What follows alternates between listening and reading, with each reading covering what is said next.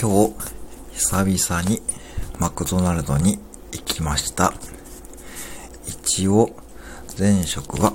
マクドナルドで勤めていたので、機械の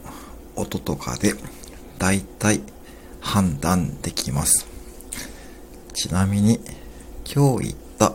お店のシェイクの機械からちょっとキュルキュルキュルキュルと音がしていたので多分中のパーツに塗るグリスが